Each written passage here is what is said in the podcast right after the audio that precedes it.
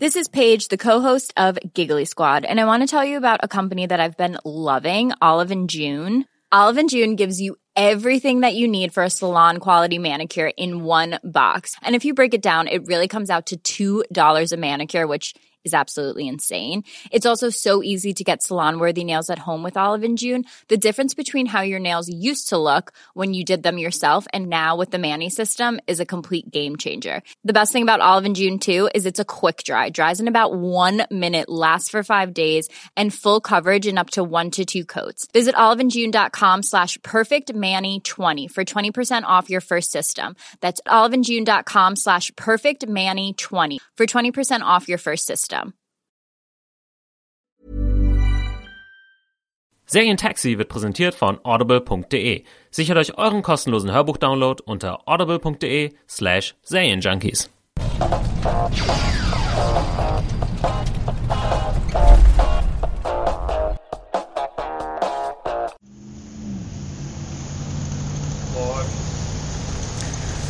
Cheers, mate. Cheers. Und damit äh, herzlich Gleicher willkommen. Tag, andere Woche. Ja.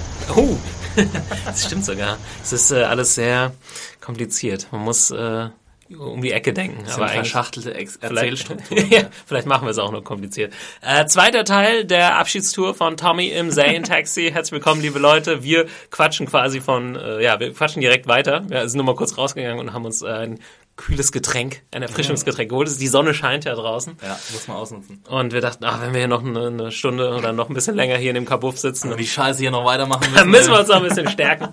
Äh, zweite Runde Serientaxi, wie letzte Woche versprochen, ähm, machen wir weiter mit The Jinx, großen Oh, letzte Finale. Woche. Ja. Nicht schlecht, Tommy. Ah, hab ich mitgedacht. Unglaublich. ich weiß gar nicht, wie das passiert Das hat sich schon auf sein, Ach so, sein das, Gehirn Das übertragen. hilft, das, das ist wahrscheinlich das, das der erste. Schluck Bier. Ja, das hat geholfen. Ähm, genau, The Jinx, also für uns ist es jetzt quasi noch nicht so lange her, das Finale, also nämlich nur ein paar Tage. Ähm, für euch eventuell schon länger oder ihr habt es jetzt bei Sky nachgeholt, wo ja The Jinx jetzt auch gezeigt wurde.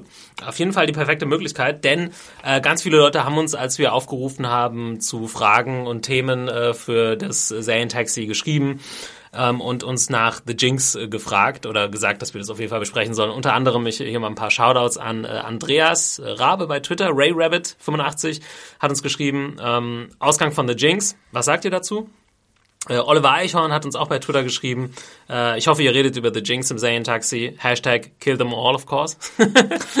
Ach so, ja, wir spoilern. Spoiler. jetzt alles bis zum Ende von The Jinx. Das äh, muss ja jetzt auch kein äh, Spoiler gewesen sein. Nee. Ja, nee, genau. Also die nächsten, wenn ihr jetzt äh, Serientaxi angemacht habt, The Jinx noch nicht gesehen habt, die Möglichkeit habt oder keine Ahnung, es in Zukunft noch sehen wollt, spult mal über die nächsten 20 Minuten, wenn ihr gar nicht gespoilt werden wollt. Ich finde, Ich glaube, die ganze Episode wird ziemlich spoilerlastig, Thomas, wenn wir bedenken, was wir noch vorhaben. ja, stimmt. Wir wollen wahrscheinlich noch einen kleinen Wire-Spoiler-Talk machen. Äh, naja. Guckt The Jinx Guckt und The guckt Wire, The Wire dann kommt und dann zurück. kommt zurück. Wir sehen uns in sechs Monaten. 90% der Hörer schalten jetzt ab. Nein, dann hat noch... Oder sie lieben uns so. Nein, ey, wir müssen, aber The Jinx, das muss man einfach besprechen. Ja. Das ist auch einfach so ein aktuelles Thema. Es ging auch durch die Medien und die Presse noch und so weiter. Äh, als Serienjunkie. Und es gibt so viele Serienjunkies da draußen, die uns gefragt haben. Und ich glaube, es gibt auch genug Leute, die es schon gesehen haben. Von daher. Äh, Inge Altkrübel hat zum Beispiel auch noch gesagt, I second that äh, special episode im Serientaxi, bitte. Und dann ähm, hat... Ja, das ist noch eine kleine, ein anderer Tweet auch, geht auch in die Richtung, aber den würde ich gleich vorlesen, wenn wir drin sind. Ja, The Jinx. Äh, die Mini-Doku-Serie bei HBO ist mit einem ziemlichen Kracher zu Ende gegangen. Du hast um es auch, gelinde zu sagen. äh, wir haben ja schon mal kurz äh, hier drüber geredet nach der ersten Folge, wo wir schon sehr, sehr begeistert waren. Das ist die Serie von Andrew Jarecki, der eine Dokumentation gemacht hat über Robert Durst, den ja, Erben einer Milliardärsimmobilienfamilie in New York, der äh, während seines Lebens bisher vermutlich in drei, oder ja, er wurde dreimal des Mordes, na, nicht direkt beschuldigt, aber Verdächtig. verdächtigt sozusagen. Und er wurde einmal, einmal. angeklagt und freigesprochen. Richtig. Obwohl, stimmt das so? Also hat er gar nichts im Endeffekt bekommen für diese eine Sache? Er wurde ja freigesprochen für den Mord, aber irgendwo habe ich dann gelesen, dass er, ich weiß, vielleicht hat er was auf Bewährung bekommen für Nee, nee, das ja- er Dismemberment sozusagen? Da- nee, nee, Oder ist das, das- einfach nicht das war- strafbar? Das war kein Teil der Anklage. Mhm. Das war das Problem bei der Stadt. Die Staatsanwaltschaft hat quasi, war sich ihrer Sache so sicher, dass sie gedacht haben, ja, wir brauchen dieses Dismemberment Ach so, nicht. okay. Und deswegen wurde, kam es nicht zur Anklage. Ja. Weil ich habe die Logik schon verstanden, dass die Jury ihn in dem Fall freigesprochen hat. Das war natürlich eine clevere Taktik von der Verteidigung Ja. auch. Aber wenn man sagt, Konnte jetzt bewiesen werden, dass er ihn vorsätzlich umgebracht hat? Nö. Natürlich hat vieles dafür gesprochen, aber Wir können ja die drei Morde beziehungsweise einen Verschwindensfall nochmal kurz rekapitulieren. Äh, also es war im Jahre 1982 ist seine Ehefrau ähm, Kathy Durst verschwunden unter ungeklärten Umständen. Ihre Leiche ist bis heute nicht gefunden worden. richtig. Ähm, er ist aber nie angeklagt worden deswegen. Ja. Dann ist Niemand wurde Jahre- eigentlich angeklagt. Es gab nie eine Leiche, ne? Und sie konnten da nicht so viel machen Genau. oder haben sie nicht geschafft, da irgendwie was ordentlich herauszufinden. Ja. Dann ist im Jahre 2000 seine sehr gute Freundin Susan Berman in Los Angeles ermordet aufgefunden worden. Ähm, aber erst gefunden worden, nachdem die Polizei in Beverly Hills einen Brief bekommen hat, der sie darauf hingewiesen hat, dass in, dieser Haus, in diesem Haus eine Leiche liegt. ja, genau. Ähm, Konnte ihm auch nie äh, ihm- nachgewiesen werden. Der obwohl eine die Polizist- Indizien ja, sehr, sehr eindeutig ich meine, dafür er ist sprechen. sogar nach Kalifornien geflogen, das wussten sie ja auch und so. Ja. Und ähm, Aber ja. sie konnten ihm natürlich nie handfeste Beweise unterstellen. Und äh, es gab sehr, sehr viele Indizien, die dafür gesprochen haben. Und alle Polizisten, die in dieser Dokumentarserie zu Wort kommen, sind alle von der Schuld von Robert äh, Durst überzeugt. Und ähm, ja, der dritte Mord äh, ereignet sich 2003 in Galveston in Texas, wo er sich quasi versteckt ähm, unter falscher Identität als Frau verkleidet. Ähm, und da hat er seinen Nachbarn äh, erschossen, angeblich äh, während eines Streits, also als Notwehr. Er wurde deswegen auch freigesprochen, weil die Jury ihm die Not- Notwehr geglaubt hat, hat aber die Leiche danach zerstückelt und versucht in der Galveston Bay zu entsorgen. Und dieser Robert Durst, über den hat Andrew Ja- Jarecki einen Film gemacht, einen fiktionalen Film mit ähm, Ryan Gosling, Gosling, ja. und Kirsten Dunst in den Hauptrollen. Ähm, und daraufhin hat sich Robert Durst bei Andrew Jarecki gemeldet und hat gesagt, er will on-screen äh, ein Interview machen. Das muss dann so 2010 oder so gewesen sein ungefähr. Da Genau, der Film kam 2010 raus und kurz danach hat er sich ähm, gemeldet und diese Interviews, die jetzt in The Jinx gezeigt werden, die haben 2012 stattgefunden. Ja. 2011 und 2012, glaube ich. Oder 2010 und 2012. Genau, ich glaub so. Es, wird, Ja. es gibt auch jetzt eine große Kontroverse über die Timeline und da Genau. kommen wir später dazu. Ja, vielleicht können wir ja mal kurz über das, also ich fand die ganze Dokumentation war erstmal handwerklich, war sie halt extrem gut gemacht, was diese, ich weiß, früher war ich immer sehr skeptisch, was diese nachgestellten Szenen und so anging, weil irgendwie dachte ich, das gehört irgendwie nicht in eine Dokumentation und das ist doch so fake dann und es vermittelt vielleicht ein falsches Bild oder so. Aber das, das war irgendwie, äh, ich finde, wenn man es stimmungsvoll macht und dieser Film Imposter, ich weiß nicht, haben wir da schon mal drüber geredet haben, hat es auch sehr gut gemacht, äh, hat das ziemlich geil gepasst. Ähm, diese Crime-Sachen, es wurde halt ähnlich wie bei Serial, äh, wie bei dem Podcast, über den wir auch schon geredet haben, mit quasi jedem gesprochen, der irgendwie interessant ist, äh, was auch super interessant war, ne? mit der Jury damals gesprochen, mit den Polizisten, die ermittelt haben, mit Freunden, Bekannten und so weiter, sind da echt, also anscheinend haben sie ja, ich weiß nicht, das heißt immer, sie haben zehn Jahre äh, geforscht. Äh, ich denke mal, das ist inklusive der Zeit, die sie auch für den Film, für den Spielfilm ähm, Ja. geforscht haben innerhalb dieser Story. Und äh, ja, die ganze, ganze Dokumentation war irgendwie halt vom Moment, vom ersten Moment an super spannend. Und als dann noch Robert Durst quasi dazukommt, als das quasi der Beschuldigte auch noch selbst spricht, äh, das war dann so das i-Tüpfelchen. Also Das eine absolut skurrile Situation Ja. und die dann nochmal stilisiert durch Musik, durch diese, wie schon erwähnt, äh, diese Szenen, die nachgespielten. Und es hat ähm, dich quasi von Anfang an gepackt und es gibt halt auch, also die narrative Struktur dieses, dieses ganzen gesamten Werks war halt bis zur Perfektion ausgereizt für wöchentliche Ausstrahlung. Also ich habe, glaube ich, selten eine Serie gehabt, auf die ich mich so sehr gefreut habe oder auf die ich so sehr gespannt war, eine neue Episode zu sehen. Es gab ja in quasi oder in fast jeder Episode einen mordsmäßigen Cliffhanger. Ja, also ja. in der ersten Episode dauert es ja bis zum Ende, bis er sich dann hinsetzt und dann sagt er auch gar nichts, sondern du siehst ihn nur einfach nur da sitzen. Creepy. Und das Interview kommt dann erst in der zweiten Episode und du hast aber schon in der ersten Episode so un unglaublich viel Schiss vor ihm, weil er halt auch so eine komische, einschüchternde Physiognomie hat. ja. Ähm, und dann kommen halt, kommt halt ein Cliffhanger nach dem nächsten und Ja. vor allem nach der letzten äh, Woche. Äh, ja. Genau, erstmal wurden dann ähm, verschiedene Dinge in seinem Leben und gewisse Fälle der noch beleuchtet. Also er- es ging einmal, glaube ich, so ein bisschen mehr um seine Kindheit, wie er aufgewachsen ist und seinen Stand in der Familie und so weiter. Ich finde, du weißt ja auch, man könnte, ich würde jetzt noch sau viel, sehr gern viel mehr über Robert Durst wissen, weil ich finde, so viel weißt du gar nicht von ihm. weil Es konzentriert sich ja schon sehr stark auf diese einzelnen Fälle, auf die Mordfälle. Aber weiß nicht, was vielleicht in der Kindheit passiert ist und so. Gerade auch, weil sein Bruder ja nicht äh, groß, der hat, glaube ich, glaube ich, gar nicht gesprochen mit Nee, den nee. Filmemachern. Also, ne? das wäre ja noch ja. so. Ist ja auch noch so ein Ding, ob seine Familie da irgendwie involviert hat, vielleicht ihn lange Zeit noch geschützt hat. Ja. Ähm, das hatte halt echt so die perfekten äh, Materialien für so eine, für so eine Crime-Geschichte, ähm, gerade weil das auch diese, diese extrem reiche Familie ist, was nochmal so ein Ausnahmefall ist. Und er ist halt auch ein Soziopath, wie du es halt in, ja. in mehreren Situationen ganz eindeutig erkennst. Zum Beispiel gibt's ja auch jetzt die Theorie, dass er sich eigentlich erwischen lassen wollte. Ja. Also dass er, er hat so, er macht so, also entweder ist er so durchgeknallt und so arrogant, dass er denkt, er, ihm kann nichts geschehen, weil er so reich ist, dass er sich immer die besten Anwälte leisten ja. kann. Oder er ist halt einfach jemanden, der mit dieser Gefahr spielt, der das quasi zum Leben braucht, dieses, dieses, ähm, dieses Adrenalin, die das in solchen Situationen einschießt. Zum Beispiel wurde er ja verhaftet nach diesem Mord 2003, weil er ein Sandwich geklaut hat. Ja, obwohl und er, er hatte 15.000 Dollar in Bar dabei. Genau.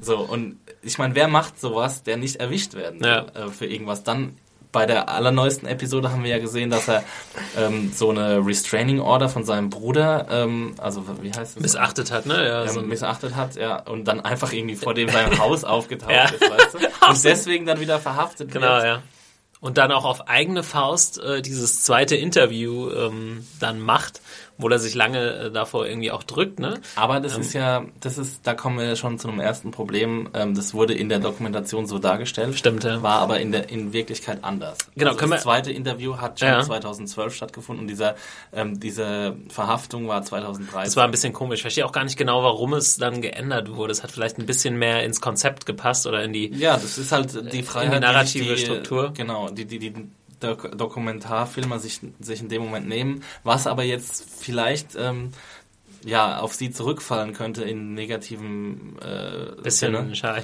Ist halt die Frage, ich weiß gar nicht, ob ich ob das so viel mehr Kick gegeben hat der Dokumentation, nur dass er jetzt einmal wegen dieser Restraining Order verhaftet wurde, das ist jetzt auch nicht so interessant. Ja, man hätte ja auch einfach gewesen. sagen können, er hat sich freiwillig zum Interview gemeldet. Ja. Ich meine, das wäre ja kein Problem gewesen. Ich verstehe auch nicht, warum sie dann ähm, das jetzt irgendwie umdrehen müssen und die Timeline durcheinander bringen müssen, nur damit ähm, sie den Anschein haben, als hätten sie jetzt irgendwie einen Hebel gegen ihn, als hätten sie ein Druckmittel gegen ihn. Ja, stimmt, genau. Ja, genau. Ja, so haben sie es ja dargestellt. Er sollte ja, also Jarecki sollte ja aussagen, laut, laut ihrer Theorie äh, oder laut, laut, ihrer Darstellung sollte Jarecki aussagen im Tausch für das Interview mit mhm. Bob und das war ja Bullshit, weil ja. das Interview schon längst stattgefunden hat. stimmt, es war äh, tatsächlich sehr verwirrend dargestellt, weiß man aber wirklich auch nur, wenn man irgendwie die Hintergrundberichte jetzt noch gelesen hat. Können wir vielleicht gleich nochmal drauf eingehen, auf die ganze Timeline-Diskussion und so. Aber ja, genau, vielleicht jetzt mal zum, zum großen Ende, was quasi mit der vorletzten Episode eingeleitet wurde, wo sie dann einen neuen Hinweis gefunden haben, der den die Polizei nie gefunden hatte, wo ich mich auch, also es ist auch eine Sache, die man sich sehr oft fragt, was hat die Polizei eigentlich genau ermittelt? Ne? äh, es gab eben diese, wie du es schon gesagt hast, diese, äh, diesen Brief an die Polizei in Beverly Hills, der mit Blockschrift geschrieben wurde wo man auch schon mal denkt, klar, und den eigentlich nur der Mörder hätte schreiben können, weil er gesagt hat, ey, da liegt eine Leiche. So, ja. Er konnte nur der Mörder wissen, sozusagen. Ähm, und dann wurde von dem Stiefsohn von der Ermordeten quasi. Und in diesem Brief, auf diesem Brief war Beverly Hills falsch geschrieben. Genau, ja. Und von dem, dann im Endeffekt im Laufe dieser, dieser Dokumentation äh, gab es auch einmal die Figur des Stiefsohns der ermordeten besten Freundin, das der dann quasi, ja, ja äh, stimmt, des Adoptivsohns, der dann quasi auch ein gutes Verhältnis zu Robert Durst aufgebaut hat, nachdem seine Mutter quasi oder Stiefmutter gestorben ist, äh, oder Adoptivmutter, ähm, und Robert Durst ihm auch sein College finanzierte und so, und damit so ein bisschen sich auch seine Freundschaft erkauft hat, mhm. oder beziehungsweise ein bisschen so die Skepsis genommen hat äh, gegenüber ihm. Und dieser äh, hat dann noch, hat dann beim Aufräumen irgendwie nochmal einen alten Brief gefunden, wo ihm dann zum ersten Mal aufgefallen ist, dass da eine Ähnlichkeit besteht zwischen der Schrift und dass vor allem auch Beverly Hills einmal falsch geschrieben war. Also es war ein Brief von Robert Durst an seine Mutter, getötete genau. Mutter, und äh, er hat gesehen, krass, da ist dieser Schreibfehler drauf. Was eigentlich, das ist wirklich. Und das ist einer der erschütterndsten Momenten in der ganzen Serie, als ja. er dann quasi realisiert während des Interviews mit Jarecki, ähm, mit wem er es eigentlich zu tun gehabt mhm. hat. Er realisiert in dem Moment, dass er mit einem Mörder irgendwie die ganze Zeit Umgang hatte und sagt dann, glaube ich, auch, I've danced with the devil oder ja. sowas. Und ja, er ist auch jetzt irgendwie so ein bisschen am Telefon so verzweifelt und sagt, kommt mal bitte vorbei. Ich muss das nochmal quasi bestätigt äh, wissen. Ja. Gib mir mal einen Reality-Check, sagt er irgendwie auch. Mhm. Das muss ja halt, klar, das ist halt irgendwie sowas, man kennt es vielleicht so ein bisschen aus anderen Situationen nicht so extrem, dass man denkt, ja, ich glaube, der Typ ist ein bisschen seltsam oder so, aber eigentlich, ey, komme ich ganz gut mit dem klar und dann bestätigt sich das, was du vielleicht schon immer ähm, Befürchtet hast. befürchtet hast, Ja. geahnt hast, aber es nicht so wirklich glauben wolltest. Und das ist halt richtig, richtig krass in Mhm. dem Fall, weil er dann eben der Mörder wahrscheinlich seiner Mutter ist. Ähm, genau, das ist, damit endet die fünfte Folge, dass sie jetzt diesen neuen Anhaltspunkt hat, den die Polizei nie hatte. Und ich frage mich halt so, hm, da Wie kann es sein? Ja, also wie intensiv wurde da Also es ging ja, ermittelt, äh, ne? sie hatten ja den, den Ursprungsbrief, wo, wo auf die Leiche hingewiesen wurde. Ähm, ich meine, warum nimmt man den Brief nicht und nimmt da schon mal Schriftproben? Genau, ich habe irgendwo Robert gelesen, ich kann es nicht mehr, ich habe viele Artikel jetzt auch die letzten Tage gelesen, ich habe irgendwo gelesen, es war echt dann auch nur so ein Nebensatz, dass eine Probe gemacht wurde und die war inconclusive. Ja, damals. Gut, so. das kann ich noch äh, Ja. gelten lassen, so bei, bei Schriftproben. So, dann, Ja. Aber dann versuche ich doch irgendwie andere Schriftstücke zu kriegen und versuche Genau. an andere Briefe, die Robert Durst an Susan Berman geschrieben hat, daran zu kommen. Ja. So, und gut, ich meine, es gibt natürlich auch viele Cops, die, ja, die, ich meine, vielleicht ist da auch irgendwie, gut, das ist jetzt nur Spekulation auf meiner Seite, irgendwie Schmiergeld geflossen Ja. oder sowas, keine Ahnung, das weiß ich nicht, aber ähm, da gibt's äh, da muss man nur The Wire gucken, dann sind wir wieder da. Und dann sieht man, wie viele inkompetente Cops es natürlich auch gibt Ja. und die an vielleicht sowas nicht denken oder die den irgend- oder vielleicht hat auch irgendjemand die Briefe versteckt, vielleicht hat der Sohn die Briefe auch versteckt, um Robert zu entlasten oder Ja. sowas. Das kann ja auch sein. Ähm, ja, es ist äh, auf jeden Fall unendlich faszinierend und dann kommt es natürlich zum großen Finale. Ja, genau. Äh, Andrew Jarecki versucht an äh, Robert Durst quasi für ein zweites Interview äh, zu bekommen, um ihn mit diesem äh, neuen Beweismittel äh, zu konfrontieren. Das ist auch erstmal geil, wie, wie äh, man sieht dann ganz viele Anrufe, wahrscheinlich über mehrere Monate, wie sie versuchen, einen Termin auszumachen. Und Robert Durst auch so, oh, ich bin jetzt gerade in Madrid und so, voll Und dann toll. finden sie raus, dass er gar nicht dass, dort dass ist. es nicht stimmte und so, wo man auch schon merkt, so, ah, es ist schon super strange, Hm. weil er ja sonst in den Interviews auch immer relativ klar rüberkam. Also man, man konnte ihm ja eigentlich, er hat nie was vergessen. Ja, er ist, er ist ein gescheiter Typ, aber Ja. gleichzeitig hat er halt quasi diese Krankheit, wenn ich es jetzt mal so nennen darf, dass er, ähm, dass er immer mit dieser Gefahr spielt. Ja, ja. So, weil kein normaler, normal denkender Mensch würde sich ja jemals zu diesem Interview bereit erklären, wenn er, der- wenn er der Mörder ist. Ja. So, und, und deswegen hat er ja am Anfang relativ viel Vertrauensvorschuss gekriegt. Und, und es hieß, er hieß der unluckiest man alive, der unglücklichste Mensch der Welt. Also von diesem einem Jurymitglied. Äh, ja, Das und war- wir, Ja, ich wir dachten, glaube ich, auch so am Anfang, okay, es ist einfach nicht klar, ob er das gewesen sein könnte oder nicht. Und Mhm. dann wandelt sich dieses Bild halt so radikal in den letzten Episoden Ja. und du bist dir halt einfach hundertprozentig sicher, dass du dir da gerade einem eiskalten Killer einfach gegenüber sitzt. Ja. Und ja, wie es dann halt passiert, es ist halt auch super strange und zwar eine, eine der seltsamsten Sachen, die ich in den letzten Jahren irgendwie im Fernsehen gesehen habe auch faszinierend. Ähm, als er ihn konfrontiert mit dem Fakt, äh, reagiert er noch eigentlich relativ erwartbar. Ja. Äh, außer, dass er so ein bisschen so ein paar Ticks irgendwie hat und dann so aufstoßen ja, das ist dann muss. schon so eine körperliche Reaktion Ja. auf dieses, auf diese lebenslange Lüge wahrscheinlich. Ja. Auch, ne? Er fängt dann an, so, so komisch zu rülpsen. Und er kann dann gar nicht mehr aufhören, so, so zu rülpsen. Also es ist wirklich, ähm, er hat ja öfter mal so Ticks, er, er blinzelt sehr stark Ja. zum Beispiel so, aber er ist normal in seinem Habitus sehr ruhig, aber dann fängt er auf einmal an zu rülpsen und kann einfach nicht mehr aufhören. Nach jedem zweiten Wort kommt so ein kleiner, Ja. leiser Rülps heraus und ähm, darauf nimmt er ja später nochmal Bezug und dann Ja. wird er ja auch wirklich gefragt, so kann er unterscheiden zwischen den beiden Schreibweisen, die ihm Ja. dann vorgelegt werden und er sagt no. Ja. Er kann es nicht er erklären, welche jetzt seine Handschrift ist Ja. und das ist halt ja schon so der Und erste. dann, das ist halt, dann endet, endet das Interview ja auch so abrupt, ja. Und dann er sagt so, nö, ich habe es halt nicht geschrieben, sieht zwar sehr ähnlich aus, kann jetzt auch nichts, kann ich jetzt nicht mehr zu sagen. Andrew Jarecki fragt eigentlich auch nichts weiter. Ja. Und dann kommt natürlich der großartige Moment, der dann auch der Schluss der Serie ist und der nicht besser hätte passieren können. Also bei solchen Sachen, ich will da auf jeden Fall dran glauben, dass das so passiert. Ich glaube Ja. eigentlich auch, dass es so passiert ist, aber äh, so ein bisschen Skepsis hat man dann immer noch, ne? Vor allem, weil es Weil ja es so fast so perfekt ist irgendwie. deswegen und weil es ja auch foreshadowed wurde quasi schon. Zwei Episoden zuvor gab es ja schon mal den Cliffhanger, als er vergessen hat, dass sein Mic noch heiß war, also dass sein Mic noch an war, sein Mikrofon noch an war. Mhm. Ja. Und dieses Mal geht er jetzt halt auch in die Toilette rein und vergisst Dass sein Mikrofon noch an. Frank Drabin-Style Ja. übrigens. ja. Übrigens hat auch, ist auch mal einem Prof bei mir an der Uni passiert. Als er aufs Klo gegangen ist während der Vorlesung oder in der Pause, dass sein Mikrofon noch an war. Aber hat er was erzählt oder hat er Nö, man hat nur ein bisschen Geplätscher gehört. sehr Das war sehr schön. oh Mann, ziemlich peinlich. Ja. Naja, aber auf jeden Fall, Robert Durst geht dann auf die Toilette und dann lässt er so einen Sekunden- bzw. minutenlangen Rant sogar ab mit ja. absolut verwirrenden Dingern. Also er redet dann mit sich selbst laut, logischerweise, sonst aber er redet auch nicht so, wie man jetzt irgendwie mit sich selbst reden würde, sondern ja. so, als würde er befragt werden ja. sogar. Also mich hat es im ersten Moment halt wirklich an Gollum erinnert, so doof das klingt, aber so, so Schizo, ne? Ja, als würde er total, verschiedene ja. Persönlichkeiten haben oder als hätte er so eine innere Stimme, hm. mit der er jetzt irgendwas er ausmacht. Ja, das genau. war echt creepy, ja. Also er sagt dann sowas wie, äh, also ich habe es jetzt leider auch nicht rausgesucht, aber ist ja nicht so schön. That, that's it, that's you're it, caught. You're caught. Also ja. er redet so mit sich selbst und dann, ja. dann sagt er auch ein paar Sachen, die gar nicht so irgendwie in Zusammenhang and, zu bringen und dann sind. nimmt er nochmal Bezug auf dieses Rülpsen ja. and, and the burping. ja, so was hast du da gemacht? So, ja, I don't know what's in the house, ja. sagt er dann auch zum Beispiel. I want this so much. So. Also so ein paar super creepy Sachen und am Ende stellt er dann quasi eine Frage, die er dann selbst sich auch beantwortet. Uh, what did I do oder so? What the hell did I do? Ja. Killed them all, of course. Ja. Und dann ist es zu Ende. Also, dann kommt noch jemand und du siehst nur den ähm, quasi den Interviewraum ja. die ganze Zeit und hörst das Audio mit Untertiteln. Und dann sagt er Kill them all, of course. Und dann kommt jemand rein, macht das Licht aus in diesem Raum. Und dann dauert es nochmal eine gefühlte Ewigkeit, bis der Abspann kommt. Ah, okay.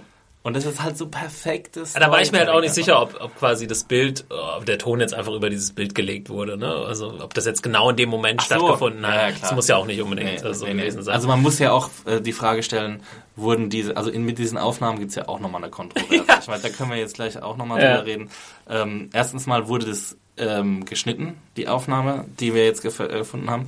Und, Sie wurde geschnitten oder ist das eine Frage? Nee, wurde ja. die geschnitten. Achso, ja. Also wurde, ja. ja. wurde die zusammengeschnitten oder war, war das, hat er so geredet ja. quasi? Also sie ist schon hochgradig irgendwie äh, irrational, was er da zusammenbrabbelt. Ähm, und dass, dass es ihm überhaupt passiert. Ähm, und dann kam in einem Interview, wurde jetzt die Frage gestellt, ja, warum ähm, wurde denn Robert Durst jetzt erst verhaftet, wenn das Interview schon 2012 stattgefunden genau. hat? Also er wurde einen Tag vor der Ausstrahlung des Finales in New Orleans verhaftet. Das war ja nochmal so. was. Ja. Äh, da wurde quasi, also es war so der erste Fall, den man überhaupt irgendwie eigentlich kennt, dass so eine Doku-Serie gespoilt wurde durch Nachrichten, ja. die wirklich passiert sind. Ja, ich habe auch erst, ich habe es auch bei Twitter vorher gelesen, bevor ich, dass er halt verhaftet wurde. Ich dachte so, hm, ja, Spoiler und so, das aber jetzt im Endeffekt, so nee, weil, weil dieses Finale einfach so beeindruckend ist und wie es eben, ja.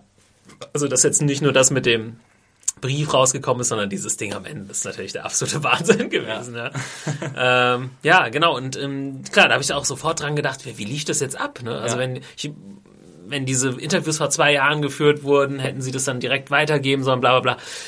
Und jetzt habe ich auch wieder viel gelesen. Andrew Jarecki hat gesagt, ähm, dass sie seit Anfang 2013 mit der Polizei in Verbindung stehen. Und ich glaube, das mit dem Brief und so, das haben sie so weitergegeben anscheinend. Ja. Und es dauert dann aber wohl eine Weile und die haben dann weiter wieder noch Ermittlungen. Was war nicht so, ah, dieser Brief ist da, den nehmen wir jetzt sofort fest. Anscheinend ja, und das, LAPD hat ja auch gesagt, dass, dass diese Episoden oder die Ausstrahlung nichts mit der Verhaftung zu tun hat. Meine, genau, das kann man glauben oder nicht. Ja, das hat jetzt Andrew Drake auch gesagt. Er hat gesagt, das war jetzt Zufall. Ähm, ja.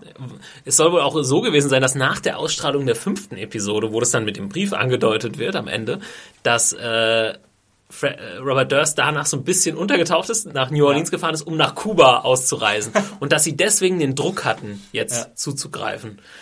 Aber ja, das ist halt, das ist ein Tag vor dem Finale, da kann man nicht so wirklich an Zufall glauben. Nee, ne? Aber andererseits würde, glaube ich, auch eine Polizeikommission keinen Deal mit Filmemachern machen, mhm. nur damit die das dann, ja, dann warten wir noch ein Jährchen, bis das Nein, ausgestrahlt niemals, wird. Niemals. Ja, was wäre ja auch völlig okay gewesen, wenn er von einem Jahr festgenommen würde, dann wäre die Doku ja auch nicht weniger interessant gewesen, sag ich mal. Ja? Aber es geht ja auch um diese Aufnahmen jetzt am Schluss. Und mhm. Äh, Jarecki behauptet ja, dass sie die erst vor kurzem, mhm. erst Ende 2014 gefunden haben. Richtig, genau. Also die, die Sachen mit dem Brief, die will er, also die drehen sie so, als hätten sie das schon relativ früh ja. äh, an die Polizei weitergegeben, weil es sonst ja auch irgendwie Withholding von Evidence äh, ist, ja. ja. Äh, aber dass sie sagen, diese Aufnahmen, diese Audioaufnahmen hätten sie erst kurz, ja, hätten sie erst vor ein paar Monaten gefunden, da hat nie jemand drüber gehört. Das also, ist Bullshit. Das ist, äh, ja, viele Leute. Weil Durst ist es im ersten Interview schon passiert, dass er das ja. Mike anlassen und dann wissen sie, dass er Mike aufs Klo rennt und sie hören sich das nicht sofort an. Ja, also das, das, kann ich mir eigentlich auch überhaupt nicht, nicht vorstellen. Das kann nicht sein, ja. dass die das nicht wussten. Jetzt stellt sich die Frage, wie unmoralisch ist das Ganze? Ja, da haben wir auch, äh, ich sag's mal, den, den Tweet den ich vorhin noch äh, hatte, äh, Claudia äh, die Maus bei Twitter, Claudia, hat uns geschrieben, Robert Durst wurde verhaftet, gut so. Trotzdem war das Zurückhalten von Beweisen unmoralisch. Also sie sagt zwar unmoralisch, genau, du hast gerade gesagt. Ist das es ist genau. nochmal eine, eine Unterscheidung zu ziehen zwischen Journalisten und, und Strafverfolgern. Ne? Mhm. Und dann ist nochmal eine Unterscheidung zu ziehen, kann dieses Material überhaupt verwendet werden? Und es kann nicht verwendet werden. Mhm. Es kann nicht als Beweis verwendet werden. Es wird niemals als Geständnis verwendet werden. Es ist ja inkohärentes Gebrabbel ja. eigentlich nur. Also ich meine, wir als Zuschauer, wir können daraus unsere Schlüsse ziehen, aber das wird niemals in irgendeinem Gerichtssaal Bestand haben können, sowas als Beweis. Deswegen finde ich es weniger unmoralisch, als man auf den ersten Blick, wenn man das hört, dass die zwei Jahre lang auf diesem Beweismaterial gesessen haben ähm, oder möglichen Beweismaterial gesessen haben, äh, das, was es zunächst den Anschein hat. Quasi. Hm. Ja, ich weiß auch nicht. Also es ist jetzt nichts, wo ich sagen würde, das sind auf jeden Fall komplette Arschlöcher, das muss nicht sein, etc. Mhm. Ne? Gut, der Typ ist halt auch schon alt. Ich frage mich halt auch, lang, warum das so lange gedauert hat, den Film dann fertigzustellen, wenn sie schon 2012 das Interview hatten, weißt du? Ja, ich habe auch, auch drüber nachgedacht, aber vielleicht haben sie wirklich erst ich weiß ja nicht, wann die Entscheidung gefallen ist, daraus eine Serie zu machen. Vielleicht wollten sie mhm. das viel schneller zusammenschneiden zu einer Doku, äh, zu einem Film. Das war, glaube ich, ursprünglich auch eine Idee. Dann muss man vielleicht noch diese ganzen Szenen drehen, ne? diese ganzen ja, äh, gestellten drei, Aufnahmen und so. Zweieinhalb ich weiß Jahre nicht genau. ist halt schon noch immer noch ziemlich lang. Ja, ja auf jeden Fall. Ich hätte es auch überhaupt nicht gedacht. Ich habe auch ehrlich gesagt nie dran gedacht, äh, dass diese Interviews schon so lange her sein können. Ich auch nicht. Ich hab das, und es wird ja auch nie eine Timeline vorgegeben äh, nee. in der in der also Serie. Das ist jetzt nur durch Recherche durch die New York Times und andere ja. Medien äh, rausgekommen. Genau. Äh, eine Sache fand ich noch cool, äh, interessant von die Andrew Jarecki gesagt hat, dass er vermutet, dass Robert Durst vielleicht gar nicht so strange ist in dem Moment. Er ist halt schon strange, weil er mit sich selbst redet oder immer so vor sich hin brabbelt, aber das jetzt nicht ein Schizo ist oder so, sondern dass er quasi das Gespräch mit seinem Anwalt durchspielt, hm. der äh, nicht dabei war bei dem Interview, aber ihm wahrscheinlich empfohlen hat, das nicht zu machen. Und ja, dann, ja, genau. äh, dass es so ein Zwiegespräch ja. ist, was er sich er dann. Er sagt ja auch, he was right, I was wrong. Genau, he was right, I was wrong. Ja. genau. Nee, ich meine, die, die, Serie lebt auch so ein bisschen von dem Verhältnis zwischen Jarecki und Durst, die ja mhm. auch zu so einer Art Vertrauten geworden sind. Also man hat ja in der letzten Episode dann... So, der anruft, Hi Andrew, how Hi, are you? How are you? und er sagt ja auch immer nur... Jarecki. Jarecki, genau, super geil irgendwie. Ja, Jarecki. Und, äh, und dann unterhalten sie sich kurz und ja, es ist ein ganz, ganz ähm, komisches Verhältnis, was die beiden zueinander pflegen und ich meine, wir, wir, wir denken jetzt, er ist verhaftet und so, aber es das heißt ja noch lange nicht, dass er, dass er auch irgendwie verurteilt wird jetzt. Also wir haben jetzt dieses eine Beweisstück. ja, genau. Ja. Sonst haben wir nichts. Das wird jetzt sowieso noch ähm, extrem interessant und hm. ich weiß gar nicht, ob das stimmt, ob das nur bei uns in der Redaktion hat es, glaube ich, mal irgendjemand gesagt. Aber das jetzt noch an, ich meine, da könnte man jetzt quasi die Story auch natürlich weiter begleiten, ne, dokumentarisch. Was passiert jetzt mit dem Fall? Der wird wahrscheinlich auch in den Medien extrem viel Aufmerksamkeit bekommen, ja. jetzt auch vor allem durch die Serie. Ähm, Schreibt ja schon Spiegel Online drüber. Ja. Dann, nee, aber ich glaube, Jarecki selbst hat auch gesagt, dass sie weitermachen wollen. Genau, ich hatte es auch irgendwo gehört. Ich weiß jetzt ja. nicht mehr genau wo, aber das stimmt. Ich habe es irgendwo gelesen. Ja. ja. Auf jeden Fall äh, hat uns diese kleine Doku-Serie eines der krassesten Serienenden ever. Auf jeden Fall. Also wahrscheinlich beschert. Eine richtig, richtig dicke Empfehlung. Ich meine, es, ist, es eignet sich jetzt nicht nochmal zum Rewatch oder so, äh, nicht unbedingt. Also mhm. es ist schon auch sehr cool gemacht. Also ich glaube, wir hatten irgendwann mal auch eine Frage, was findet ihr sind die coolsten Vorspänne in Serien? Mhm. Und da muss ich wirklich auch sagen, also The Jinx hat mir auch wirklich richtig, der hat einen richtig unglaublich guten Vorspann. Der, ja. der, der, der, Track natürlich auch, der da läuft. Ja. Ähm, und erinnert gleichzeitig, äh, es ist immer wieder interessant, wie so Thematiken irgendwie sich dann so ballen an einem bestimmten Zeitpunkt. Mhm. Äh, ich finde halt True Detective, äh, Serial und jetzt The Jinx und es geht alles irgendwie so in dieselbe Richtung, ja. sowas Düsteres und es hat auch irgendwie dann auch einen ähnlichen Stil. Auch der Vorspann von True Detective und The Jinx sind ja relativ ähnlich. Ja, äh, This Mother's Day, celebrate the extraordinary women in your life with a heartfelt gift from Blue Nile. Whether it's for your mom, a mother figure, or yourself as a mom, find that perfect piece to express your love and appreciation. Explore Blue Nile's exquisite pearls and mesmerizing gemstones that she's sure to love. Enjoy fast shipping options like guaranteed free shipping and returns. Make this Mother's Day unforgettable with a piece from Blue Nile. Right now, get up to 50% off at BlueNile.com. That's BlueNile.com. So ein bisschen zusammengesetzt und das ist, trifft gerade irgendwie so den Zeitgeist, so dieses, dass es dann auch noch ist ja auch ein bisschen ähnlich, ne? Bei True Detective ist es ja auch der, der Typ, der dann. Äh, ja, die Reichen quasi, die genau, sich verschwören ja. gegen die Unterschicht oder die das Obwohl postkoloniale es in, Amerika. In beiden Fällen nicht so sehr darum geht, im Detail jetzt, dass die irgendwie, weil sie reich sind, sind sie da irgendwie immer rausgekommen. Mhm. Gerade bei True Detective wird es gar nicht mehr so krass dann. Na gut, die sind ja auch nie belangt worden. Thematisiert, ne? Also, ne? Ja. Mhm. Naja, auf jeden Fall äh, interessant, diese drei Dinger, dass sie jetzt so in so einem relativ kurzen Zeitraum ja, innerhalb von einem Jahr. Ich meine, ja. für HBO war es gut, dass sie The Jinx hatten, weil True Detective hat sich verzögert, kommt mhm. wahrscheinlich erst im Sommer und das hat jetzt sehr schön den Platz eingenommen. Ja, und perfekt irgendwie nach Serial gekommen, ja. wo die Leute eher bei ähm, dem Ende ein bisschen enttäuscht waren. Wo ich auch noch dran denken musste, bei Serial äh, sagen sie ja, äh, immer äh, fragen sie immer bei der Frage nach Anan, was er für ein Typ ist, dann sagt irgendwann mal die eine, äh, also die, die, die es gemacht hat, hat gesagt, ja, vielleicht ist er ein Sociopath, ne? Und ja. äh, dann sagt irgendwann mal jemand zu ihr so, ja, so viel Glück hast du nicht, diesen charming Sociopath mhm. zu finden, ne? Und jetzt hat man irgendwie den bei Robert Durst so und dann denkt so, ey, krass, ist der andere vielleicht auch so? Na, das sind ja nicht Leute, die irgendwie die es vielleicht so oft gibt. Es ist ja. dann schon so ein krasser Zufall und auch ja, Wahnsinn, dass du dann darüber echt so einen Film machen kannst, so eine Doku. Ja, Serial war halt eher so eine, ja, so eine Kontemplation über halt ja. unser Rechtssystem. Ja. Und, und Serial hätte ein bisschen so ein Ende Schuld. so gebraucht, aber es war einfach ja, nicht da. Es war nicht da. Kannst, ne? ich meine, konntest es nicht erzwingen, ja. Aber trotzdem erzählt, trotzdem ist es ein fantastisches äh, Serien- oder Podcast-Produkt, sagen wir ja, mal so. definitiv. Cool, das war auf jeden Fall The Jinx. Ich denke, jetzt haben wir es ähm, schön ausführlich nochmal diskutiert. Es muss da auch auf jeden Fall sein. Äh, Guckt es euch auf jeden Fall, wenn ihr es jetzt zwar gehört habt, aber noch nicht gesehen habt, äh, Sky Go, habt ihr momentan die Möglichkeit, Sky Online, euch The Jinx Dicke Empfehlung, Leute. Es wird ähm, auf meinen, meinen besten Listen landen dieses Jahr. Definitiv. Ähm, cool, wir haben natürlich auch, äh, wir, wie gesagt, wir hatten ja nach äh, Feedback gefragt oder Hashtag Serientaxi etc. Und ein Thema, was auch immer wieder aufkam, Axi, war der Wire Rewatch. Wir haben ja bis jetzt drei Staffeln gemacht, The Wire. Große Überraschung irgendwie. viele Leute gefragt, was passiert mit dem Wire Rewatch. Zum Beispiel hat uns äh, Super Schokobär, bester Nickname. Den kennen wir schon, oder? Bei, äh, ja, der hat letztes Mal schon was geschrieben, bei Twitter geschrieben, Sehr nein, geh nicht. Also ich glaube, es war wahrscheinlich auf meinen Abgang bezogen. Ich weiß nicht, ähm, Thomas, ob das vielleicht darauf bezogen sein könnte. Was wird aus dem Wire Rewatch? Ähm, mm, okay, ja, das ist so, dann hat er noch ein paar andere Sachen geschrieben. Die liest du jetzt nicht vor, oder? Ich wollte es erstmal auf äh, The Ach Wire äh, okay. äh, beziehen und äh, auch noch geschrieben hatte, zum Beispiel Michael Meyer oder Michael Meyer, wie auch immer. Äh, lässt der nächste Schritt auf der Karriere leider trotzdem irgendwann noch die lang erwarteten The Wire Rewatches zu. Äh, ja, erstmal, ja, weiß ich nicht. Was haben wir geplant, Axel? Ja, was Sag hast an. du geplant? Das hängt an dir, Tom. Ja, ein bisschen. Nee, ich habe also gedacht, ich äh, bin open for business, sagen ja, wir mal so. Ja. Ich habe gedacht, vor allem, wenn ähm, The Wire kommt ja jetzt im Sommer auf Blu-ray raus, zumindest in den USA ähm, dass man das da wahrscheinlich am ehesten nochmal angehen könnte. Da wäre dann auch die erste Möglichkeit, wo ich es mir nochmal reinziehen würde. Und dann würde ich natürlich dann direkt mit der vierten Staffel einsteigen. Dann werden wir es auf jeden Fall, denke ich mal, versuchen. Ähm, es gab aber noch eine Mail von äh, Birgit zum Thema The Wire und ich dachte, falls wir es dann doch wirklich gar nicht mehr schaffen oder äh, ja, The Wire sollte auf jeden Fall hier in diesem Abschiedspodcast, Abschlusspodcast äh, ein bisschen seinen Platz finden. Ja. Und äh, zwar hat uns Birgit zu dem Thema eine E-Mail geschrieben. Jetzt muss ich äh, raussuchen.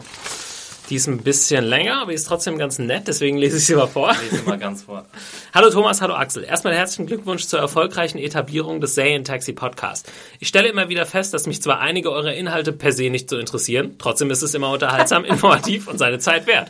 Gut, wir schaffen es auch uninteressante Themen äh, gut an den Mann bzw. die Frau zu bringen. Größeres Lob gibt's ja fast. Ja. Umso bedauerlicher natürlich, dass das Taxi auseinandergerissen wird. Äh, umso bedauerlicher auch, dass dadurch auch die Fortsetzung des The Wire Rewatch Podcasts nochmal in fernere Fernen rückt, falls das überhaupt nochmal stattfindet. In Klammern, by the way, was ich schon immer mal sagen wollte, ich fände es echt ziemlich ich finde es echt ziemlich unverständlich, dass so viele aus der Serienjunkies Redaktion The Wire noch nicht gesehen haben. Es gibt doch irgendwie eine Handvoll Serien, die man als Serienjunkie gesehen haben muss. Zumal, wenn man das beruflich macht. Vermutlich Twin Peaks, Sopranos, bisschen Star Trek, eventuell Lost, aber ganz sicher The Wire. Das ist ja, wenn ich deutsche Literatur studiere und lese in den Faust nicht. Wie gesagt, unverständlich. Ja, ich, mein, ich habe Star Trek nicht gesehen. Ja, ich habe Twin Peaks nicht gesehen. Also ich glaube, jeder. Es gibt bei jedem irgendeine Serie, die er nicht gesehen hat. Hat seine Lücken, ja. Obwohl ja. es natürlich, äh, wir das natürlich genau wie du, liebe Birgit, immer ähm, die Fahne für The Wire hochhalten. Wir versuchen zu Leute, propagieren, aber es ist ja. bisher aber ich, noch nicht auf Also ich kenne das selbst, wenn Leute mir sagen, guck das unbedingt, guck dieses unbedingt, äh, dass man einfach mal die Zeit findet, gerade bei so Serien, die dann irgendwie fünf, sechs Staffeln vor sich hat. Wir sagen auch Leute schon seit Jahren, ich muss The Shield äh, gucken. Ja.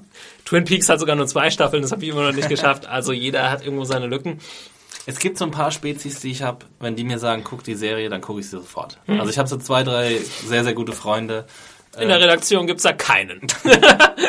Nee, da gibt's auch welche tatsächlich. Zum Beispiel Rick und Morty. Ähm, super Rick und Morty Plug natürlich mal wieder hier. Äh, aber ja, das äh, wurde mir redaktionsintern empfohlen und da habe ich dann auch äh, sofort, äh, war ich sofort Gewehr bei Fuß.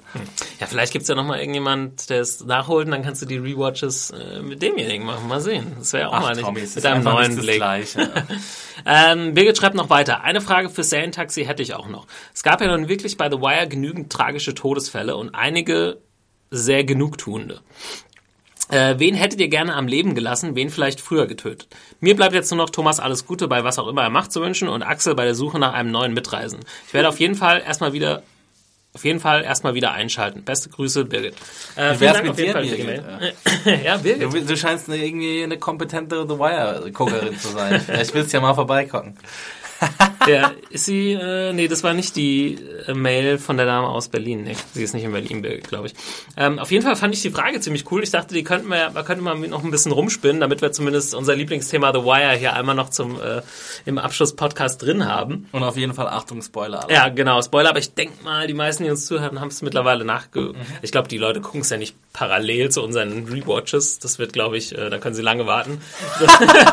Oder konnten sie bereits schon öfter Obwohl- mal lange warten. Obwohl wir mal anders gestartet sind. Ja, das stimmt. Nee, aber ich fand die Frage cool. Äh, tragische Todesfälle in The Wire. Wen hättest du gern länger am Leben gelassen? Wen vielleicht früher getötet? Mir ist da sofort äh, bei ersterem Prop Joe eingefallen, ähm, weil ich seinen Tod immer ganz, ganz äh, bitter gesehen habe, der irgendwie überhaupt nicht notwendig war.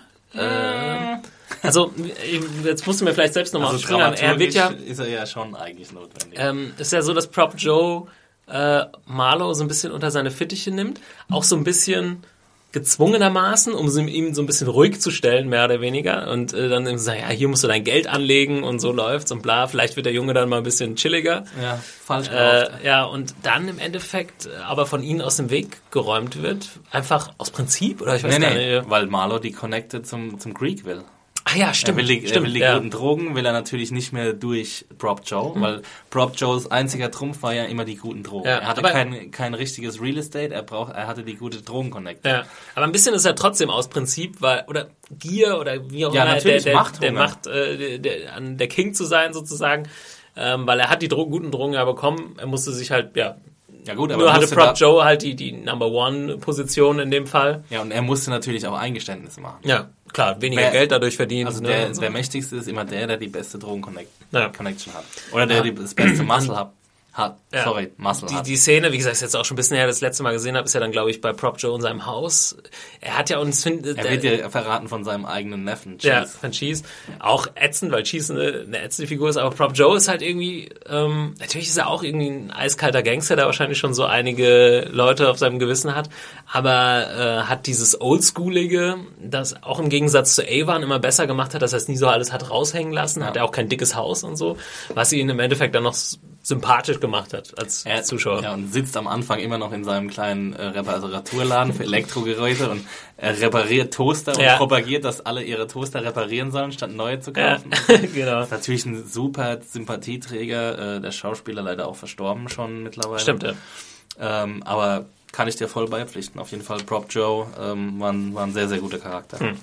Ist dir noch äh, sonst was äh, eingefallen? Ich noch- ich weiß also- nicht, bei wer hätte früher sterben sollen, das finde ich ein bisschen hart irgendwie, weil äh, es gibt ja jetzt nicht so die klassischen Antagonisten, Marlow vielleicht schon, aber ich würde jetzt so, hm, ich würde da keinem irgendwie den Tod herbeiwünschen, immer nur weil sie nervig waren oder wie auch immer. Genau, ähm, Hm. es sieht bei mir genauso aus. Ich würde auch an der Serie an sich nichts ändern wollen. Äh, ich würde niemanden früher oder später sterben lassen, weil die Serie einfach viel zu gut ist dafür.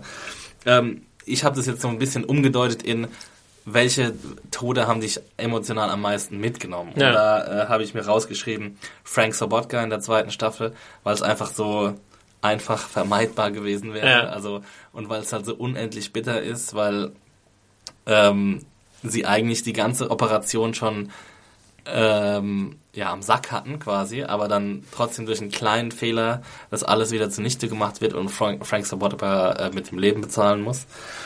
Ähm, dann Omar natürlich, äh, auch einer der ja, traurigsten Tode, weil er einfach so ein großer Sympathieträger ist und auch einfach einer der unverständlichsten Tode, wie er halt zu Tode kommt. Also durch, Ja.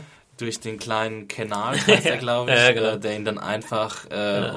in, einem, in einem Laden, in so einem kleinen Ja. Späti, würde man in Berlin sagen, äh, von hinten ermordet. Ähm, Das stimmt, der Moment ist, ist irgendwie albern, aber dass äh, Oma stirbt an sich, er ist halt so tief im, im Game, dass man, Genau. das es hat eigentlich unvermeidbar war. Ja. Er hat zu viele Todfeinde, genau.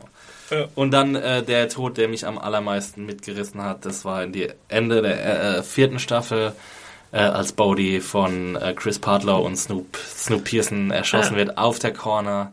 Einfach, auch wie es inszeniert ist, ist es so beiläufig und äh, so, so realitätsnah inszeniert. Er, er wird einfach mit so einem kalten Schuss von hinten ermordet und weiß genau, dass es auch kommt. Ja. Er ist ja darauf vorbereitet quasi, kann aber trotzdem nichts dagegen tun. Und es ist, Das ist auch äh, krass, wieder, wieder ein, ein krasses Beispiel, wie gut diese Serie ist, dass man quasi so für Bodhi mitfiebert, der in der ersten Staffel noch den Sympathieträger Wallace äh, umgebracht hat. Wie Wallace, bitter das genau. eigentlich Und Wallace ist natürlich auch ein Moment, der äh, extrem, Wallace? Ja. extrem bitter ist. Und Ja. jetzt will ich sofort The Wire wieder gucken. ähm, ja, ich hätte, ich hätte niemanden früher getötet, aber wo man sich ein bisschen, echt so ein bisschen ärgert, ist, dass die Greeks einfach bis zum Ende nicht das bekommen, was sie verdient haben. Ja. Also, dass sie halt die Overlords im Hintergrund sind, die aber niemals geschnappt werden. Und da denkst du, da könntest du dann halt auch schon anfangen, irgendwie verzweifelt zu sein oder so über diese, diese ausweglose Si- Situation. Ja, definitiv.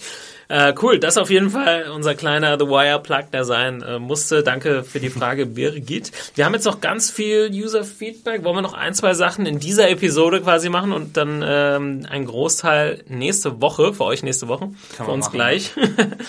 ähm, uns hat auch noch geschrieben per Twitter Eduard, Eddie, den ich auch persönlich kenne. Vielen Dank, Eddie. Für, Eddie, äh, oder was? Ja, Eddie.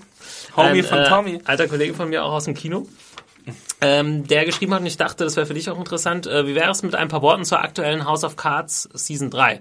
Oder gab es das schon? Nee, gab es glaube ich noch nicht. Ähm, ich bin ja überhaupt kein House of Cards Gucker, ich habe noch keine einzige Episode gesehen. Ich weiß auch ehrlich gesagt nicht so genau warum. Ich weiß nicht, ich habe es schon mal mit dir gesagt, also, es war eigentlich so ein Projekt, wo ich voll heiß drauf war, gehört habe, oh, Fincher, House of Cards, Kevin Spacey und dann bin ich irgendwie nicht direkt eingestiegen und dann gab es auch so die ersten Kritiker, unter anderem du.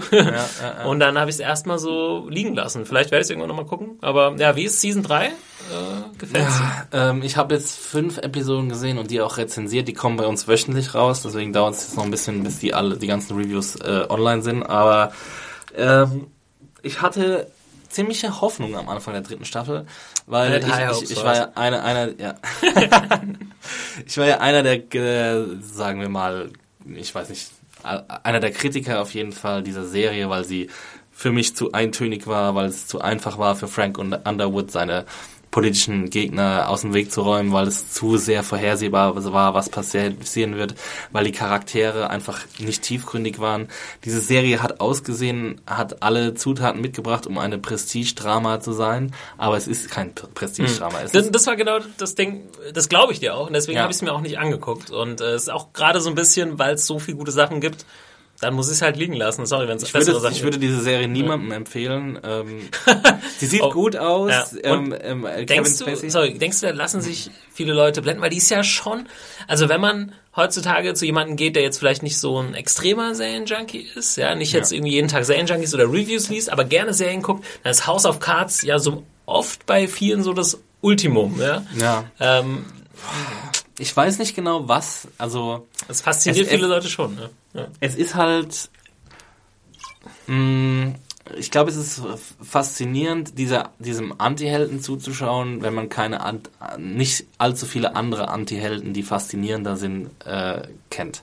Ähm, und also Ja, das ist, aber ist schwierig ja, zu Ja, bewerten, ich glaube, ich weiß, was wenn, wenn man ja das Bessere kennt, Ja. was vielleicht nicht so bekannt ist, dann tut man sich äh, schwerer mit mit äh, dem. Und House of Cards hat einfach diesen staatstragenden ähm, Pathos, der, glaube ich, viele sofort abholt. Und wo man dann denkt, ja, Frank Underwood, so, das ist so ein Präsident, den, den bräuchte man mal. So einer, der anpackt und der alle seine Gegner aus dem Weg räumt. Aber wenn man das mal so ein bisschen tiefer analysiert, das ist, dann kann er seine Gegner nur aus dem Weg räumen, weil alles komplette Vollidioten sind. also es gibt immer, es, es läuft eigentlich immer nach dem gleichen Schema ab.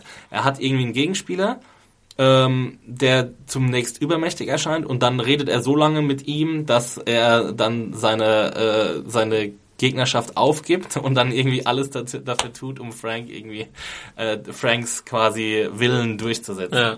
Und ähm, das ist halt einfach es hat sich zu, zu oft wiederholt, es war zu einfach gestrickt, der Plot. Ähm, dann teilweise wurde äh, Komplexität mit Kompliziertheit verwechselt. Also es wurden so ganz komplizierte Plots aufgespannt, die aber nicht wirklich komplex waren, sondern die einfach nur schwierig zu durchschauen waren und die aber für die große Geschichte an sich nichts irgendwie beigetragen haben und Deswegen war ich einfach nur ziemlich. Das ist meine, das, das Inception-Phänomen. Ja, genau. man, Inception man ist ja Leute, kein komplexer Film. Er ist nee. nur, man muss nur aufpassen, damit ja. man ihn versteht. Genau. Ja.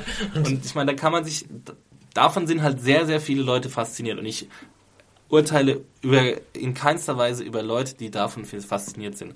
Ähm, ich finde es toll, dass Leute irgendwie sich im Internet darüber ähm, auslassen können und das äh, seitenlang darüber diskutieren können.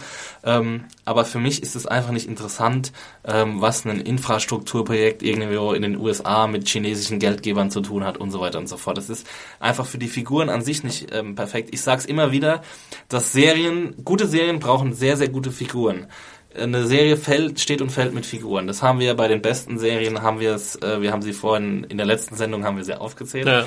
Ähm, Walter White, Tony Soprano, ähm, Jimmy McNulty, das sind einfach faszinierende Figuren. Und dann ist es nicht so wichtig, wie kompliziert der Plot ist. Es ist wichtig, wie die Figuren auf andere Figuren reagieren. Bestes und, Beispiel vielleicht auch True Detective. Ne? Der Plot ist, finde ich, ja. das Uninteressanteste an der ganzen Serie gewesen. Mhm. Die ganze genau. Serie ist einfach nur zwei interessante Figuren. Ja irgendwie interessant inszeniert, äh, ja. man lässt sich so ein bisschen treiben. Ähm, ja, Plot ist auch so ein bisschen überbewertet. Auf jeden Fall. Also, ja, ähm, ich meine, guck dir die Sopranos an. Das ist eine, das ist 0815 Plot, was da mhm. passiert. Also da ist nichts, da passiert nichts herausragendes. Da gibt's keine großen Twists, da geht's einfach nur um eine äh, stinknormale oder ein bisschen weniger normale, sagen wir mal so, Familie. Ähm, ich, ich weiß nicht, am Anfang der dritten Staffel von House of Cards habe ich wirklich so ein bisschen Hoffnung gehabt, dass es ein bisschen figurenzentrierter wird. Jetzt habe ich fünf Episoden gesehen. Äh, die letzten, die dritte bis fünfte Episode waren wieder genau das gleiche, was in den ersten zwei Staffeln passiert ist und deswegen will ich es mit Vorsicht genießen, aber ich werde natürlich weiterhin die Kritiken schreiben und mich den, der Kritik an den Kritiken aussetzen. Und äh, es ist ein schönes Hin und Her, was wir da haben und ich freue mich drauf. House of Cards, äh, Season 3, Axel ist Semi-Fan. Semi-begeistert. Okay. Ja. Äh, einen letzten Tweet für diese Episode, oh, das Bier, das, man kriegt jetzt das sind die äh, verdächtigen Aufstoße. Ja. Ne? burping. burping. Man, burping. burping. ähm, letzter Tweet für die aktuelle Episode und dann haben wir nächste Woche, also in der nächsten Folge gleich für uns ähm, noch den ganzen großen Rest an Feedback. Das gab echt viel Zeug, wir mussten das ein bisschen filtern.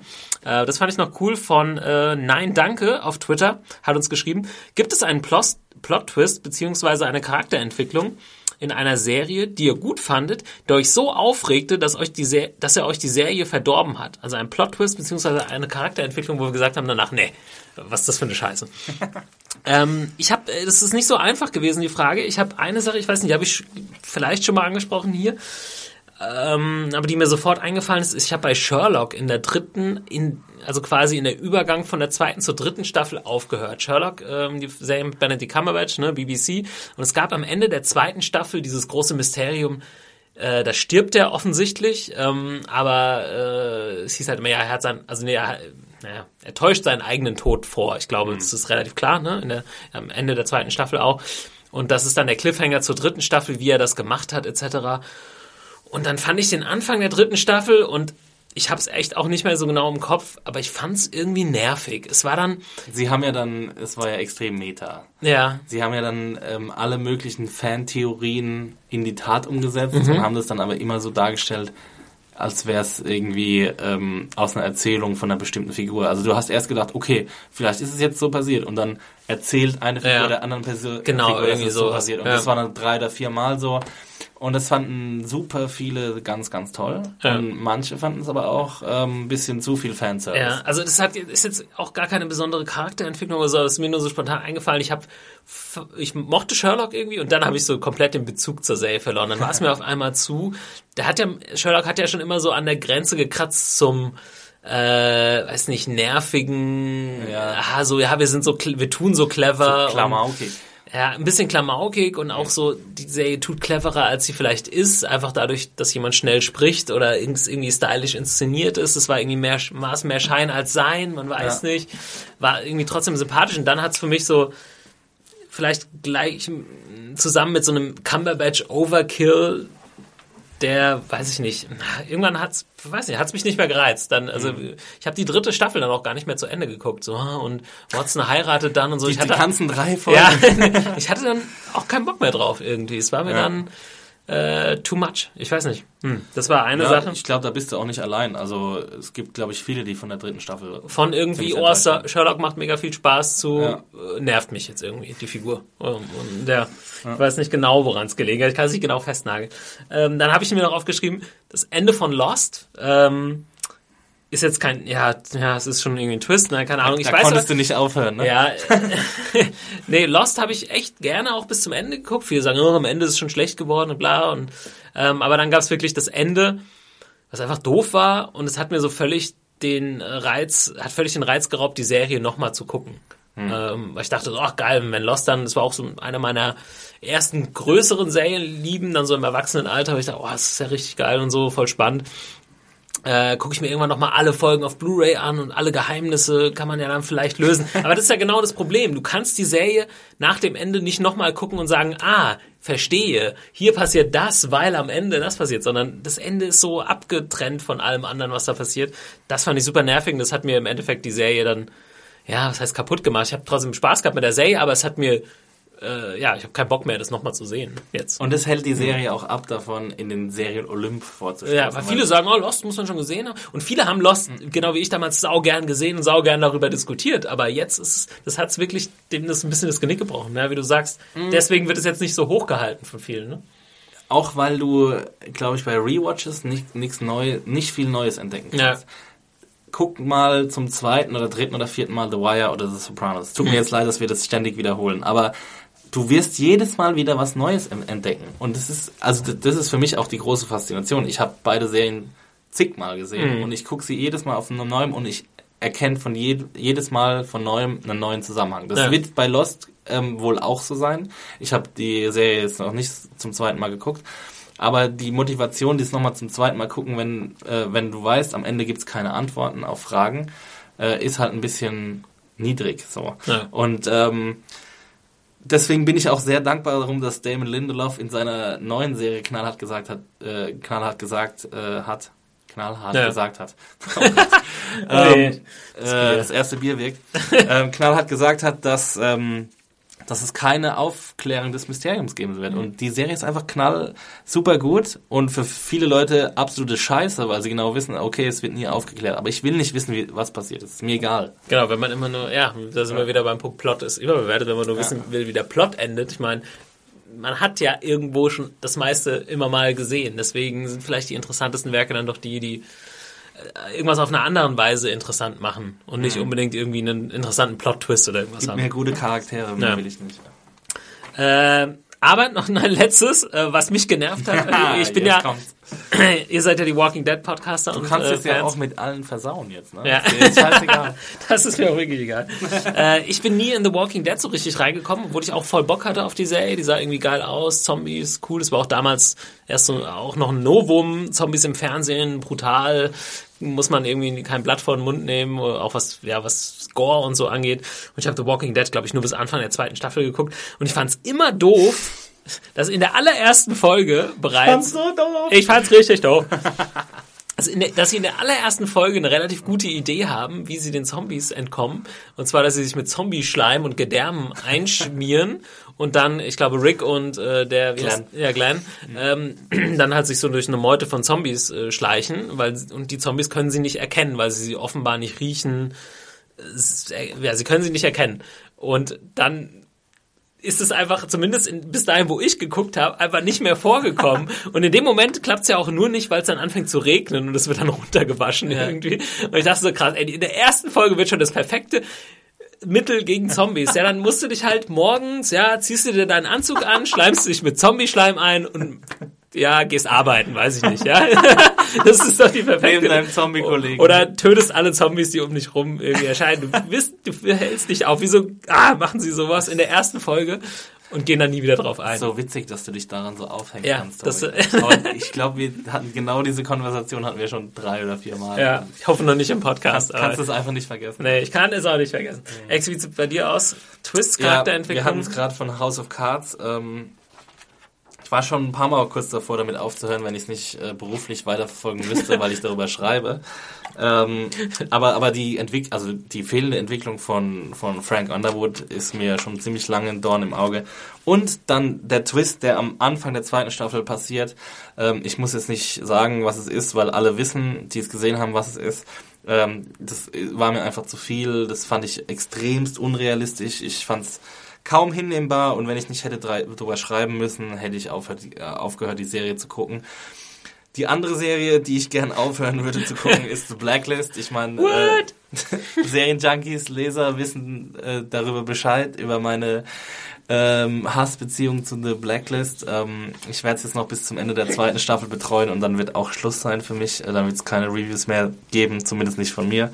Ähm, und da gibt es eigentlich diese leidige Frage, ob ähm, Reddington, Red Reddington, der Hauptcharakter der Serie, der Vater einer FBI-Agentin ist, mit der er halt zusammenarbeitet. Und das wird jetzt seit, ich glaube, 38 Folgen wird es hin und wird es immer vor, vor der Nase der Zuschauer gebaumelt wie so ein Stück Fleisch vor so einem Windhund. Und äh, ja, wir sollen jetzt irgendwie darauf gespannt sein, wann endlich die Auflösung kommt und ich bin mir sicher, dass die Auflösung einfach niemals kommen wird oder vielleicht am Ende der achten Staffel oder so, keine Ahnung. Auf jeden Fall ist es was, was mich unendlich langweilt und was die Serie für mich fast unschaubar macht und es hat bald zum Glück ein Ende. Hm. Okay, das war auf jeden Fall die Frage von äh, Nein, danke. Vielen Dank. Nein, danke. Nein, Vielen danke. Dank trotzdem. Vielen Dank, danke. Für das Feedback. Äh, cool, da würde ich sagen, äh, beenden wir hier unsere jetzt schon recht lange äh, zweite Session. Kommen wir hier jemals raus? Ja, ich weiß es nicht. Es wird spät wir langsam. Zum Glück noch Bier. Ja, zum Glück haben wir noch ein bisschen Proviant. Das war äh, das Sane Taxi für diese Woche. Wir quatschen gleich weiter und ihr hört uns quasi dann noch einmal nächste Woche im Abschluss im letzten, ja, dritten Teil des Abschluss-Podcasts mit noch jede Menge äh, Feedback, was wir noch haben. Ähm, wahrscheinlich einem kleinen Filmtipp, den wir noch einstreuen. Und äh, dann gucken wir mal, wie lange das dauert. ich glaube, es geht ein bisschen kürzer. Oder länger. Ja, mal schauen. weiß nicht. Die Abschiedstour ähm, continues. Leute, vielen Dank auf jeden Fall für das Feedback. Ähm, schaut unter audible.de slash Junkies nach, wenn ihr ein kostenloses Hörbuch abstauben wollt. Ähm, ansonsten hören wir uns nächste Woche zum letzten Mal mit Twitter. Tommy und Alexi. Twitter, äh, ihr könnt mir folgen, wenn ihr mich weiter verfolgen wollt, auch nach meinem Abgang bei Junkies. at Picknicker83. Yo, ich bin Max Stielech bei Twitter. Bis dann. Ciao.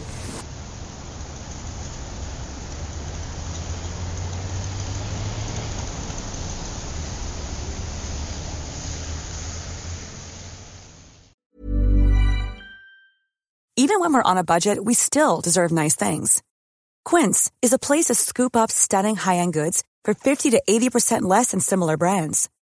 They have buttery soft cashmere sweaters starting at $50, luxurious Italian leather bags, and so much more. Plus, Quince only works with factories that use safe, ethical, and responsible manufacturing. Get the high-end goods you'll love without the high price tag with Quince. Go to quince.com/style for free shipping and 365-day returns.